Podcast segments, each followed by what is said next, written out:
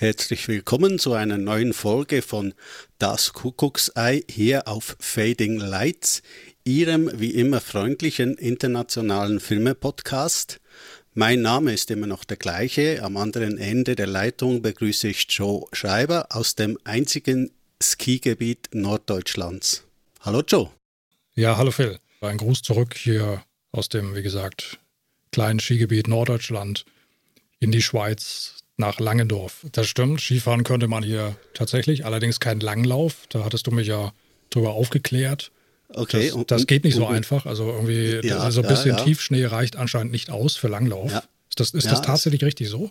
Ja, es braucht ein bisschen Schnee, weil die Maschine für die Loipe, die drückt ja den ganzen Schnee wieder zusammen und dann fräst man die Spur so rein und also bei nur so eben mal 20 Zentimeter oder so hast du dann eigentlich schon bald wieder Erde und äh, Boden und Steine. Ja. Ah, okay.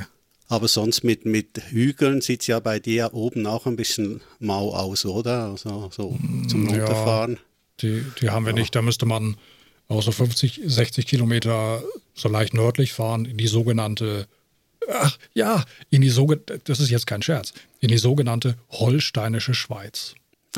Siehst du? Die, ja, die da muss es ja Berge haben, oder? Die, die, nennt sich tatsächlich so, aber da geht es doch schon ganz, ganz gut hügelig äh, äh zu, mehr oder weniger. Ja, also okay. wenn man da mit dem Fahrrad unterwegs ist, bei manchen Streckenabschnitten, da muss man ganz schön in die Pedale treten. Dann kommt man ins Schnaufen, okay.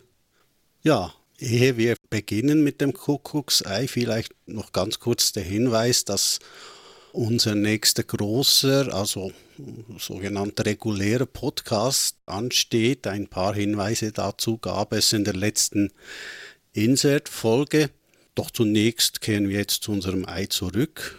Ich muss allerdings wieder gestehen, Joe, ich, ich habe kein Ü-Ei hier. Ich glaube, bei dir sieht es etwas besser aus, oder? Also ich, ich habe ja. selbstverständlich eins, aber ich finde es auch gar nicht so tragisch, dass du jetzt ausgerechnet keines hast, weil streng genommen bekomme ich ja von dir das Ei serviert. Stimmt. Genau. Ja. Und, und ich habe hier die Arbeit und den, den Denk, Denk Hirnschmalz äh, zu leisten. Denk, Denkarbeit beim, zu beim leisten. Auseinanderpfriemeln. Genau. Ja. ja. Hm, okay. Ja, dann mach mal auf. Okay. Also auf der auf dem Aufdruck sehe ich schon mal die Ninja Turtles. Okay. Früher hießen die, glaube ich, Teen, Teenage Mutant, Teenage Mutant, Mutant Ninja Turtles. Ja, ja, ich kann ja. mich noch erinnern, das hatte ich damals in meiner, macht mal auf nebenbei, in meiner damaligen Arbeitsstätte mal erzählt. Da ging es um neue Filme. Oh, was hast du so geguckt? Ja, ich habe die Teenage Mutant Ninja Turtles geguckt. Was für Tanten? ja, sie hatten den Mutant verstanden. Also, ja. Was für Tanten? okay. Was so. mit Tanten? Okay, so frisch aus dem Kühlschrank. Das heißt, oh, hat man das gehört, wie es auseinandergeknackt Ja, es hat sauber geknackst. Hat sauber geknackst. Das waren ja. nicht deine Finger, sondern das Ei. Das war nur das Ei, ganz genau. Ja. So. Auch da ein sauberer Toneffekt. Ja, sehr schön. So, dann wollen wir mal gucken. Och, jetzt bin ich ja fast ein bisschen enttäuscht. okay. Weil es, es ist kein. Doch, doch, es ist tatsächlich genau das drin, was draußen aufgedruckt war. Also das ist ja eigentlich irgendwo da die Überraschung. okay. Das ist ja, also das tatsächlich ist ein, ein Turtle. Ups, die guten Burschen mal zusammenstecken. Warte, Moment. Ja, früher hieß es ja immer in jedem siebten Ei. Also vielleicht hast du einfach Glück gehabt und dieses verflixte siebte Ei erwischt. So, kannst du die Arme bewegen oder brechen die ab, wenn ich die bewege? Die sehen mir sehr unbeweglich aus. Dann lasse ich das mal. So, und dann hat er so ein Schwert. Ja, natürlich. Das hält aber nicht. Und der Oberkörper ist auch schon wieder abgerutscht. Hm. ein bisschen Sprühkleber hm. drauf. Ja, genau. Ich habe ja noch ein wenig von meiner Aktion hier mit dem Noppenschaum. Ist ja noch ein bisschen Sprühkleber übrig. Genau. Gut, also ein äußerst grimmig dreinguckender Turtle mit einer blauen Augenbinde mhm. und einem säbelartigen, einer säbelartigen Waffe. Und wie heißt er denn?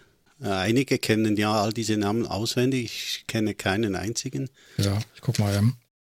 Äh, der hat SE 82. Nee, das ist wahrscheinlich nur irgendwie so eine Typenbezeichnung oder so.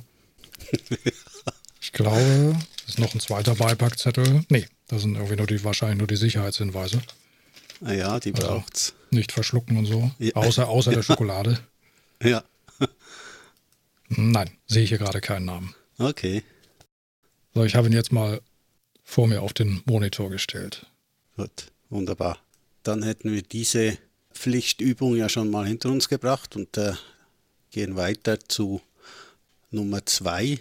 Rate mal mit Blumenthal. Mhm. Wenn du da bereit bist, würde ich mal mit dem Jahr beginnen, 1985. Sagt wie immer nicht viel aus, aber damit du so ein bisschen einordnen kannst, dann die äh, wie immer spannenden Taglines. Ich versuche mal eben äh, meine Zunge zu verschlucken, schlucken, um ein möglichst sauberes Englisch hinzukriegen. Ja. Okay, also die Tagline 1. Before the lifetime of adventure, they lived the adventure of a lifetime. Okay. Das wäre das erste. Das zweite, where the legend begins. Okay. Und die dritte, vielleicht hilft dir ein bisschen mehr, ist aber auch nur ganz kurz und knapp, his first adventure. Ja, nee, stehe ich doch auf dem Schlauch. ja, ist ein bisschen fies dieses Mal, ich weiß es. Regisseur ist Barry Levinson. Oh, nee, nee, muss ich passen. Bin ich gerade irgendwie. Dann löse mal auf, bitte. Ja, ich löse. Also es ist Young Sherlock Holmes. Ach, ja. Ach, selbstverständlich. ja klar. Selbstverständlich. Jetzt alles klar, oder? Ja, natürlich. Ah, Ja, ja, ja, ja, ja, stimmt. Da hatten wir in der, war das nicht sogar die King Kong-Episode, unsere erste Episode, wo ich erzählt hatte, dass ich den Film vor kurzem erst gesehen hatte? Ich meine ja. Es könnte sein, dass es bei King Kong gewesen ist. Ja, möglicherweise. Ich werde doch schon mal die Credits runterleihen, damit wir das auch gemacht haben. Also Regie, wie gesagt, Barry Levinson. Das Buch stammt von Chris Columbus, natürlich nach den Charakteren von äh, Sir Arthur Conan Doyle. Produziert von Mark Johnson und Henry Winkler für Amblin Entertainment. Die Musik stammt von Bruce Broughton, Kamera Stephen Goldblatt und die Darsteller kurz Nicholas Rowe, Alan Cox, Sophie Ward, Anthony Higgins. Ja, vielleicht noch ganz kurz zur Story. Also Young Sherlock Holmes ist ja klar, es, dreht sich um, um, um unseren äh, allseits geliebten äh, Meisterdetektiven. Watson, aus dessen Sicht der Film erzählt wird, trifft im Brompton-Internat erstmals auf Sherlock Holmes. Beide sind dort äh, Schüler. Eine Mordserie, die durch die Gazetten geistert, sorgt dafür, dass die beiden ihren ersten Fall zu lösen versuchen. Ja, dabei kommen sie einem Komplott, einer geheimnisvollen Sekte auf die Spur. Ich denke, eine der wirklich Besonderheiten des Films ist halt, dass wir die Jugendjahre der beiden äh, doch so ungleichen Charaktere äh, hier zum, ich glaube, zum ersten Mal überhaupt zu sehen bekommen. Oder Joe? Ist das so? Ich glaube, sonst gab es nie einen Film über die Jugendjahre von Holmes und Watson. Ja, mir fällt zumindest kein weiterer ein gerade. Ich, erinnere mich spontan an die erste Szene, in der sich die beiden begegnen. In, das ist, glaube ich, so ein, so ein, ist das nicht so ein größerer Schlafsaal? Das ist ein Aufenthaltsraum, Ja, Schlafsaal. genau. Mhm. Und Watson reinkommt, seine Sachen abstellt und Holmes einer Geige, ich sag mal, herumkratzt. Ja, kratzen ist richtig gesagt. Ja, Und er sie dann verwut dann im nächsten Moment zertrümmert will. Nein, tu es nicht, die war doch bestimmt wertvoll. Ja, ich, ich müsste dieses Ding längst beherrschen. Wie lange spielst du denn schon? Drei Tage. ja, Drei, drei Tage. ja genau. Ja, es es ist also meine, meine, meine erste Begegnung mit dem Film, das, das muss irgendwann äh, 85 oder 86 gewesen sein. Allerdings war das in einem Musikgeschäft. Dort äh, fand ich eine Kiste mit LPs. Darunter war eine Scheibe mit dem Titel Das Geheimnis des verborgenen Tempels. Darunter dann ein billiger Sticker mit den Worten Pyramid of Fear. Also das war tatsächlich der Soundtrack zu Young Sherlock Holmes, wie er eigentlich in den USA hieß. Stimmt, das sagt, also beide Titel sagen wir das. Pyramid of Fear und Young Sherlock Holmes. Wieso, wieso gibt es zwei US-Titel oder, oder Nein, ich glaube, ich glaube, in Europa hieß der Film Pyramid of Fear. Im englischsprachigen Europa wahrscheinlich. Im englischsprachigen Europa, ja. Irgendwie hatten sie das Gefühl, dass Young Sherlock Holmes zu wenig Leute ins Kino ziehen würde. Es war ja dann auch so, der Film war nicht so sonderlich erfolgreich. Mhm. Ich glaube, in den USA hat er irgendwie so 20 Millionen Dollar eingespielt. Das ist natürlich für eine, eine äh, Spielberg, Kennedy, Marshall, Amblin Entertainment Produktion nicht übermäßig erfolgreich. Naja, also ich habe die LP damals auf jeden Fall verschlungen. Das ist für mich immer noch eine der besten Musiken von Bruce Broughton. Die Musik erschien dann viele Jahre später, also über 20 Jahre später, auch endlich in ihrer Gänze auf CD. Vielleicht noch eine kleine Anekdote zu Bruce Broughton. Den habe ich Mitte der 90er Jahren persönlich kennengelernt. Also ich fuhr zu ihm nach Hause, um ein Interview mit ihm zu machen und äh, ich erinnere mich noch gut, ich hatte alles aufgestellt, Mikro und äh, damals noch einen so einen DAT-Rekorder, also ja. so einen digitalen Tape-Rekorder. Und die erste Tat, die ich wirklich bei ihm machte, so leicht zitternd, weil es war ja Bruce Broden und so, äh, ich habe gleich mal den, den ganzen Tee ausgeschüttet. Oh. und er durfte schon mal wieder in die Küche spurten und holte alles, um, um seinen Teppich zu retten. Aber ja, es war ein wenig peinlich, aber da Bruce Broden ein ganz flotter, netter Kerl ist, war das absolut kein Problem. Okay. Und habt ihr auch über Young Sherlock Holmes gesprochen? Uh, ja, ich glaube, wir haben damals über, also es ist, ist, natürlich lange her inzwischen, wir haben über eigentlich alle seine, seine, seine ersten Sachen auch gesprochen, auch, also äh, seine ersten Sachen, mit denen er sich einen Namen machte, wie auch Silverado, für den er ja 84 war das, glaube ich, Oscar nominiert wurde ja, also eigentlich müssten wir auch über Young Sherlock Holmes gesprochen haben. Mhm. Aber da müsste ich jetzt nachschlagen, ja. Ich habe den Film damals bei Schulkameraden gesehen, auf Video selbstverständlich.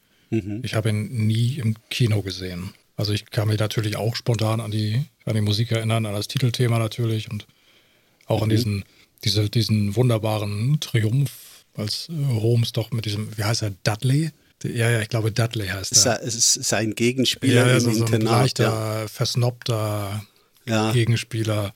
Also die beiden mochten sich nicht besonders. Ja. Und der hat ihn doch zu einem Wettstreit herausgefordert. Richtig. Es ging noch um irgendeine eine Trophäe, die er versteckt hatte. Ja, eine Fechttrophäe hat, hat Dudley versteckt und äh, Holmes musste in einer bestimmten Zeit, oder glaube ich bis, bis 12 Uhr genau, eine Stunde hatte, glaube ich, Zeit, musste er herausfinden, wo in diesem äh, äh großen Internatsgebäude äh, die Trophäe versteckt war. Tolle Szene. Und es ging ja auch irgendwie, er ist, glaube ich, über Dächer geklettert und mhm. zum Fenster rein, durch die Küche durch. Ja. Einmal, einmal durch diese ganze, durch das ganze Schulgebäude. Mhm. Auf der Suche nach dieser Trophäe. Ja, das war, daran erinnere ich mich spontan. Mhm. Ja, und dann natürlich noch dieser berühmte erste computergenerierte Charakter Richtig. in einem Kinofilm. Ja.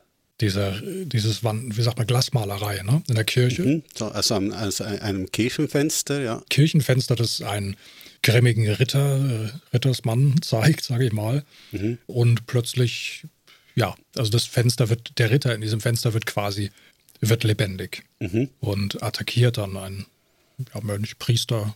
Ein Pfarrer, ja. Mhm.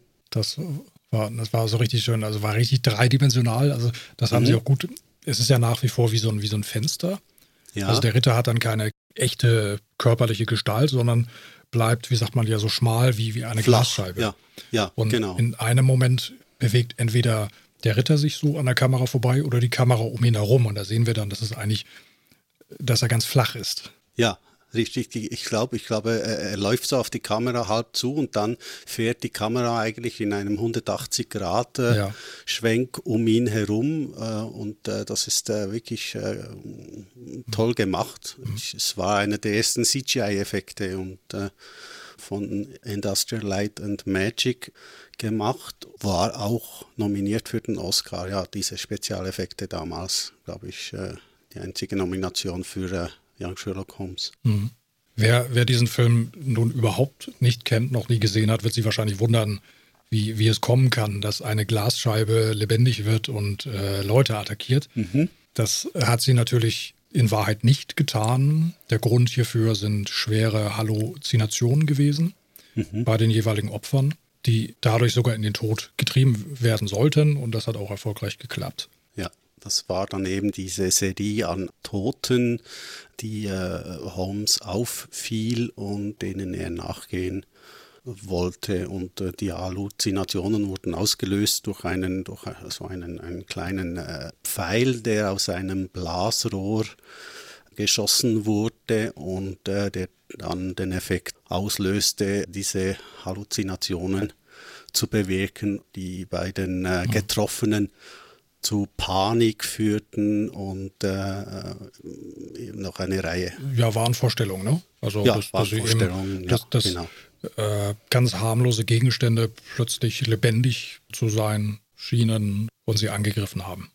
Ja, es ist eine der wirklich unbekannteren Produktionen aus dem Emblin-Haus, würde ich sagen. Dabei hält er doch mehr Spaß und Gehalt bereit als einige andere Werke aus Spielbergs Produktionshaus.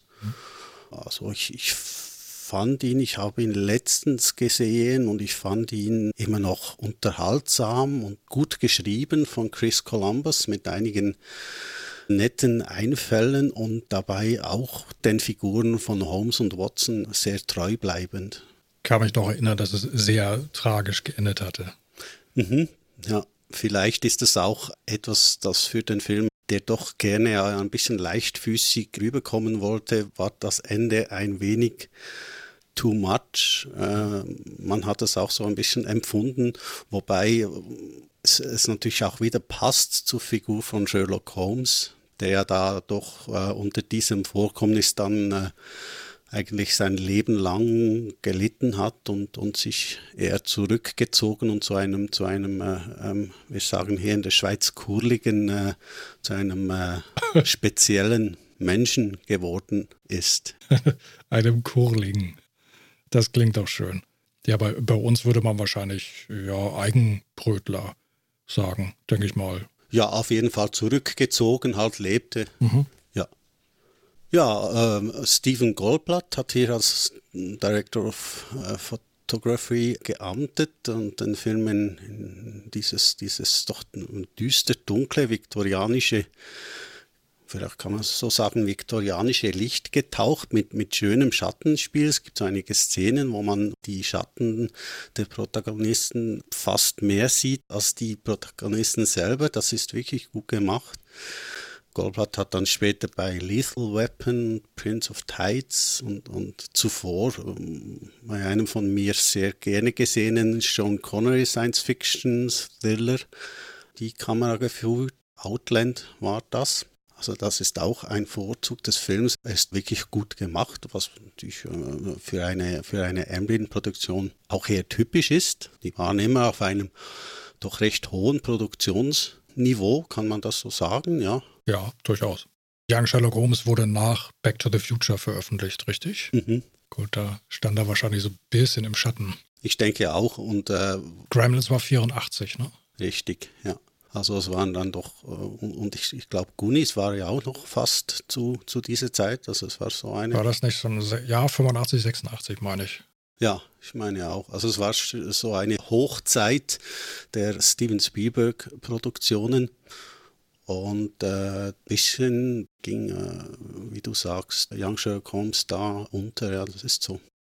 Vielleicht ist er auch ein bisschen, kann man so sagen, erwachsener als die anderen äh, Emblem-Sachen. Ja, dort, ja, genau, das, das würde ich so unterschreiben. Mhm. Ja. Mhm. Vielleicht noch was zur Besetzung. Watson wurde ja gespielt von Alan Cox. Ich bin da per Zufall darauf gestoßen, dass das der Sohn von Schauspieler Brian Cox ist. Den kennst du bestimmt aus in dem von dir geschätzten Red. Da spielt er, glaube ich, irgendeinen Russen. Tatsächlich? Ja. Hat auch in X-Men 2 gespielt und äh, kürzlich in Churchill, den Churchill eben. Eine ganz, ganz tolle Leistung. Das war der Vater von Alan Cox, der Watson spielte. Die Rolle des, ja, ich weiß nicht, wenn, ob man fast schon zu viel verrät, ja, des Bösewichten hätte ich jetzt gesagt, sonst halt schnell die Ohren zuhalten spielt Anthony Higgins. Ich glaube, der hat auch in Raiders of the Last Ark eine kleine Rolle gespielt. Weißt du, weißt du gerade, welche das war? Nee, da müsste ich jetzt auch nachschlagen. Ich dachte jetzt, du, bei dir wird es gleich Klick machen, aber bei mir hat es nicht. Nee, war das nicht einer, der muss keiner, entweder einer von den, was waren das, CIA, FBI-Leute? Ja. Oder, oder einer von den Nazis, das weiß ich jetzt nicht.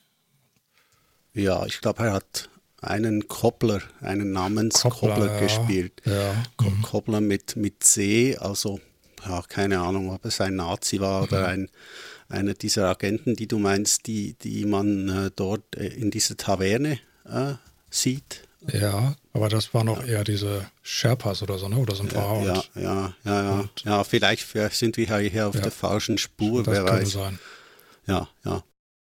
Also ich bin jetzt doch einmal ganz kurz auf doch tatsächlich. Äh, ja, er hat definitiv, du hast recht, er hat definitiv einen Deutschen gespielt. Gobler. Ah, Gobler, okay. Gobler. Ja, ich erinnere mich daran. Und, und äh, ja, Herrn Gobler, I want protection. Jawohl, Herr Oberst. War das nicht so, eine, eine Zeile aus Raiders? Und, und dann flog irgendwas in die Luft noch. Das, ja, ja. Okay, ah, ja. das war dann in der, äh, okay. Das war, äh, glaube ich, der, der, der, nach, nach die, dieser Flying Wing mhm. Action-Szene. Ja, ja, okay. Danach in dem Durcheinander hatten sich ja Indy und Marion versteckt und äh, mhm. wollten dann den, den, dem Truck hinterher.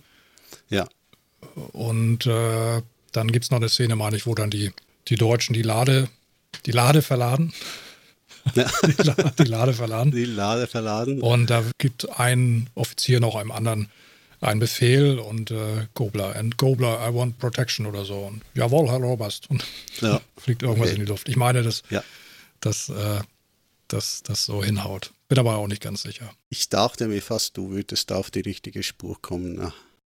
Ja, es gibt noch eine witzige Szene, die im, im Büro von äh, Lestrade stattfindet. Das ist der Polizist, mit dem äh, Holmes sich ja ja, ich hätte jetzt fast gesagt, seine ganze Karriere über duellierte. Das ist natürlich im übertragenen Sinne gemeint. Also sie, sie arbeiten zwar ein bisschen zusammen, aber äh, Lestrade mag ja Holmes nicht besonders, äh, was auch einigermaßen verständlich ist. Äh, äh Sherlock Holmes war keine einfache Person. Und äh, die drei, also, also Holmes, Watson und Elizabeth, Elizabeth ist die, die Freundin von, von Sherlock Holmes oder die Angebetete. Ja.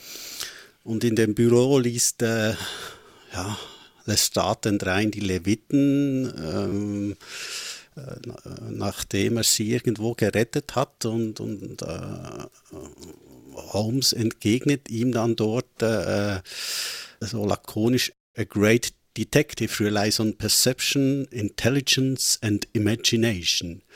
Und Lestat sagt, where did you get that rubbish from? Und Sherlock Holmes dann, it's framed on the wall behind you. Ja, genau. Eine wirklich äh, witzige Szene, ja, die auch äh, herrlich umgesetzt wurde. ja. Es ist ja auch in diesem, diesem Film sagt dieser Vox Flutter, das ist der Onkel von Elizabeth, der, mhm. der dort im, im, Internat wohnt und der ja dann ständig mit dieser Flugmaschine herumprobiert. Nicht erfolgreich, muss man das sagen. Ja, ja da sagt er auch äh, zu Holmes die Worte, wie die, für die er später ja so, so bekannt wurde. Elementary, my dear Holmes, elementary. Ja, man sollte den Film unbedingt zu Ende schauen. Es gibt äh, eine kleine Überraschung zum Ende des Films. Über die Schlusscredits sieht man eine, eine Kutsche fahren äh, im Schnee in einer schönen Berglandschaft, die mich ein bisschen ans Graubünden erinnert hat, ans Engadin. Äh, ich mhm. habe versucht noch äh, bevor wir hier aufgenommen haben, herauszufinden, ob es wirklich so ist, aber es gibt äh, leider keine Hinweise zu den Locations, wo dieser Schlusstitel gefilmt worden ist. Also das mhm. bleibt äh, auf jeden Fall ein Rätsel. Aber Schlusstitel auf jeden Fall zu Ende schauen, mhm. nicht nur der äh, schönen Musik wegen. Ja, ganz zum Schluss gibt es sogar noch einen, einen, das fällt mir jetzt ein, einen der wenigen Momente, in dem mm, zum abschließenden Emblem-Logo, das ist ja dieser, dieser Vollmond, äh, und dann sieht man noch das E.T.-Fahrrad drüber fliegen.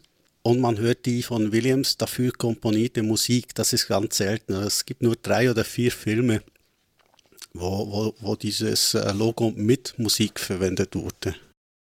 Ja, also so viel äh, zu Young Sherlock Holmes.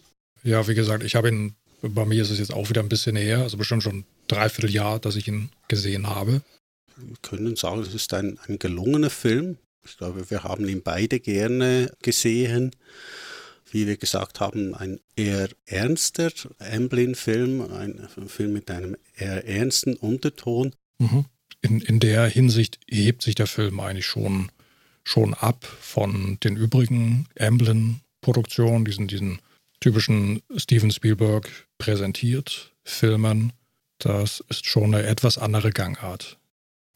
Ja, dann bleibt uns noch eine kurze Verabschiedung. Schaut doch mal auf unsere Homepage fadinglights-podcast.de oder besucht für aktuelle Informationen oder ab und zu auch mal ein, ein, ein Bild aus unseren kleinen Tonstudios, Podcaststudios, die Facebook-Seite von Fading Lights.